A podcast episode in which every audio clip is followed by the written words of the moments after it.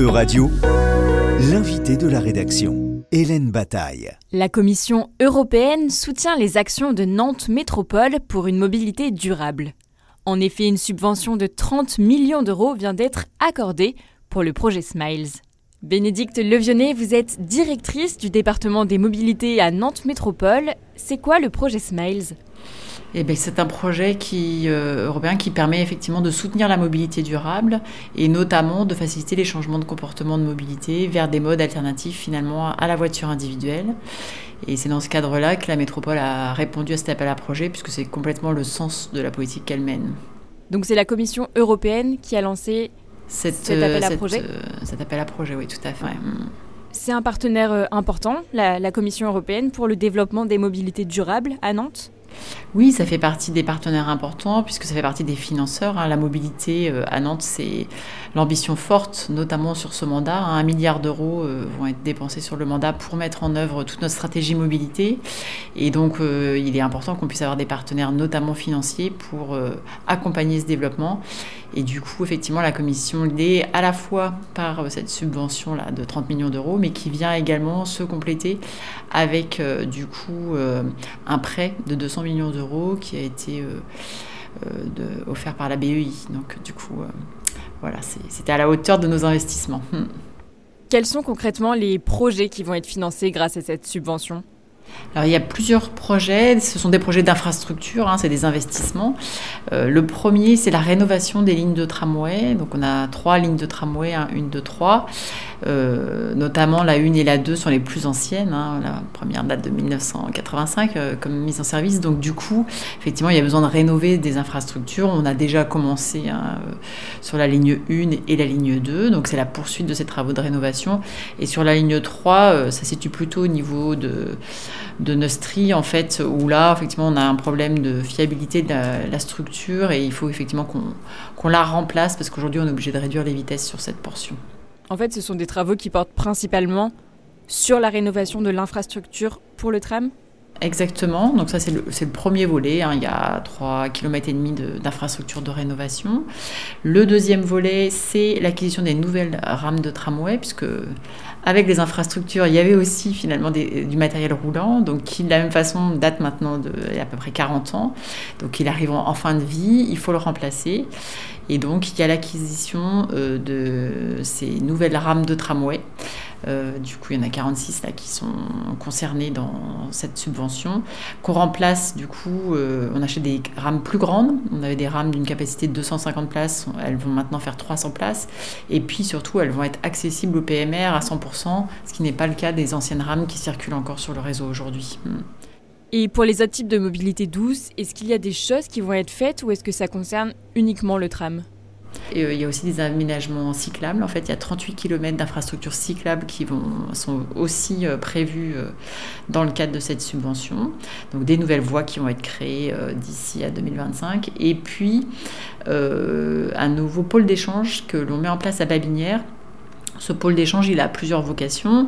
Un, il a, vocation à pouvoir accueillir demain les nouvelles rames de tramway, puisqu'elles sont plus grandes, je l'ai dit, mais du coup, il nous faut des bâtiments plus grands aussi pour pouvoir euh, les accueillir. Et puis, ça permettra aussi d'injecter les rames à la fois sur la ligne 1 et la ligne 2, puisque de Babinière, il y aura une dernière tranche qui n'est pas comprise là dans cet appel approché, mais qui viendra, qui permettra de connecter les lignes 1 et 2 de tramway. Euh, au nord, euh, donc au niveau du secteur de la Chapelle-sur-Erne.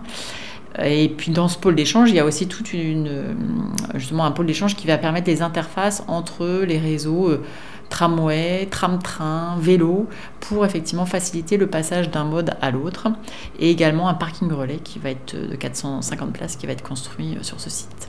Ces 38 nouveaux kilomètres de pistes cyclables, est-ce qu'ils sont déjà planifiés? Est-ce qu'il y a une vision à long terme pour savoir comment euh, vont être développées ces voies alors euh, oui, complètement. Il y a un schéma directeur des, euh, aménagements cyclables qui a été réalisé là en, début de mandat, donc qui définit l'ensemble des axes. Ce sont à la fois des axes, j'ai envie de dire, qui permettent de desservir l'ensemble du territoire, hein, que ce soit de, des communes les plus en extérieur de la, la, métropole jusque dans la centralité. Donc là, on, on privilégie justement l'aménagement d'axes de part en part hein, et plus peut-être des, bouts comme on avait, comme on le faisait précédemment.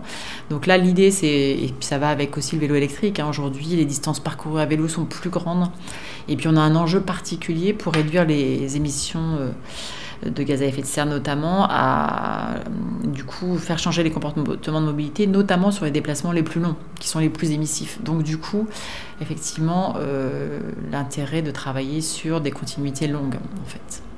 En 2020, Johanna Roland avait émis l'objectif de passer à 27% d'utilisation individuelle de la voiture, contre 43% à l'heure de son discours. Où en est cet objectif est-ce que vous avez remarqué une évolution? Oui, complètement en fait. Hein. Euh, toutes les mesures qu'on met en place, du coup, elles permettent euh, de tendre vers cet objectif. cet objectif, il est fixé dans le plan de déplacement urbain, donc c'est l'objectif 2030. Et effectivement, c'est un ensemble de mesures euh, qui permettent de l'atteindre. On a beaucoup parlé d'infrastructures tout de suite, donc effectivement, on développe des infrastructures de transport collectif, mais également on a évoqué les P plus R. Hein. L'objectif, c'est bien, par exemple, pour ceux qui habitent à l'extérieur du périphérique, qu'ils puissent se rabattre sur les infrastructures de transport collectif, donc notamment en, utilisant les P plus R, qui peuvent être sur le réseau de tramway, mais également sur le réseau ferroviaire. Euh, et du coup, en parallèle finalement de ce volet infrastructure, on a tout un volet serviciel, c'est-à-dire qu'on met aussi en place des nouveaux services qui permettent d'accompagner ces changements de comportement. Euh, vous connaissez sans doute le service Biclou par exemple, hein. il y a des services d'autopartage également sur le territoire. On développe aussi des infrastructures et des services pour faciliter le covoiturage, à la fois des infrastructures dédiées aux covoitureurs, mais également euh, du coup des, des, services qui permettent de financer en fait les trajets entre les covoitureurs. Donc c'est à la fois des infrastructures, c'est des services et c'est en troisième lieu aussi des mesures d'accompagnement et d'aide au changement de comportement. Et tout ça, c'est fait pour réduire la place de la voiture individuelle dans la métropole. Tout ça pour finalement accompagner le changement et faire en sorte de effectivement euh, euh, réduire la place de la voiture individuelle dans les déplacements, à la fois parce que, on l'évoquait, euh, c'est un mode de déplacement très émissif, mais aussi parce que c'est un mode de déplacement qui prend énormément de place sur l'espace public. Et donc l'enjeu, c'est bien de récupérer de l'espace au bénéfice effectivement de modes actifs, collectifs qui sont euh, plus favorables à l'environnement, mais également euh, au bénéfice de la nature en ville. C'est-à-dire que tout l'espace qu'on va réussir à débitumer et à rendre, j'ai envie de dire, à la nature et aux piétons et aux vélos, c'est autant d'espaces euh, qui rendent aussi la ville plus facile à vivre et la... demain, quoi, en fait. Comment est-ce que vous gérez le partage de l'espace public, les conflits d'usage? Est-ce qu'il y a eu une discussion avec les usagers? Vous avez raison, c'est un vrai sujet, hein, le, effectivement, le partage de l'espace public, la cohabitation des modes. Donc, on travaille avec le comité des partenaires de la mobilité, en fait, qui regroupe à la fois les représentants d'associations d'usagers, mais également des usagers, euh, du coup, euh, avec lesquels on travaille sur euh, un nombre important de sujets. Donc, effectivement, la ville apaisée que vous évoquez, le partage de l'espace public en font partie. En fait, on a une, feuille de route annuelle avec eux qu'on co-construit et euh, on travaille ensemble un certain nombre de sujets d'actualité. Là, on travaille par exemple l'action du jalonnement vélo. On parlait des axes cyclables. Eh bien, c'est quoi l'identité euh, visuelle demain de ces axes cyclables? Quelles informations on y trouve, etc. Et donc, on partage avec eux, on expérimente, ils évaluent et donc on adapte ce qui pouvait être prévu pour répondre à leurs attentes. À l'approche des élections européennes, qu'est-ce qui est souhaitable pour favoriser la transition écologique notamment du point de vue des mobilités. Est-ce que ces élections auront une incidence sur l'avenir des politiques de mobilité dans la métropole?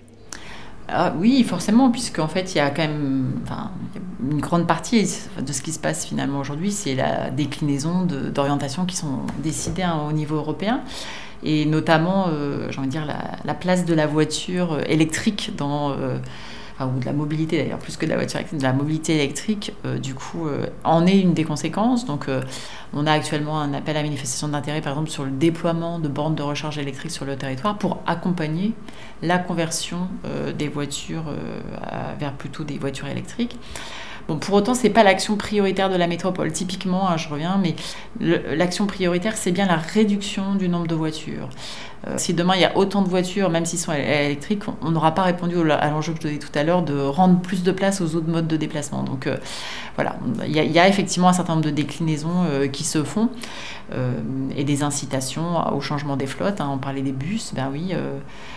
par exemple, à la métropole, on avait un historique d'avoir plutôt des bus à GNV. Maintenant, on va s'orienter plutôt vers un mix entre effectivement des bus GNV et des bus électriques pour répondre aux enjeux qui sont fixés par l'Europe. Merci beaucoup Bénédicte Levionnet. Je le rappelle, vous êtes directrice du département des mobilités à Nantes Métropole. Euradio vous a présenté l'invité de la rédaction. Retrouvez les podcasts de la rédaction dès maintenant sur euradio.fr.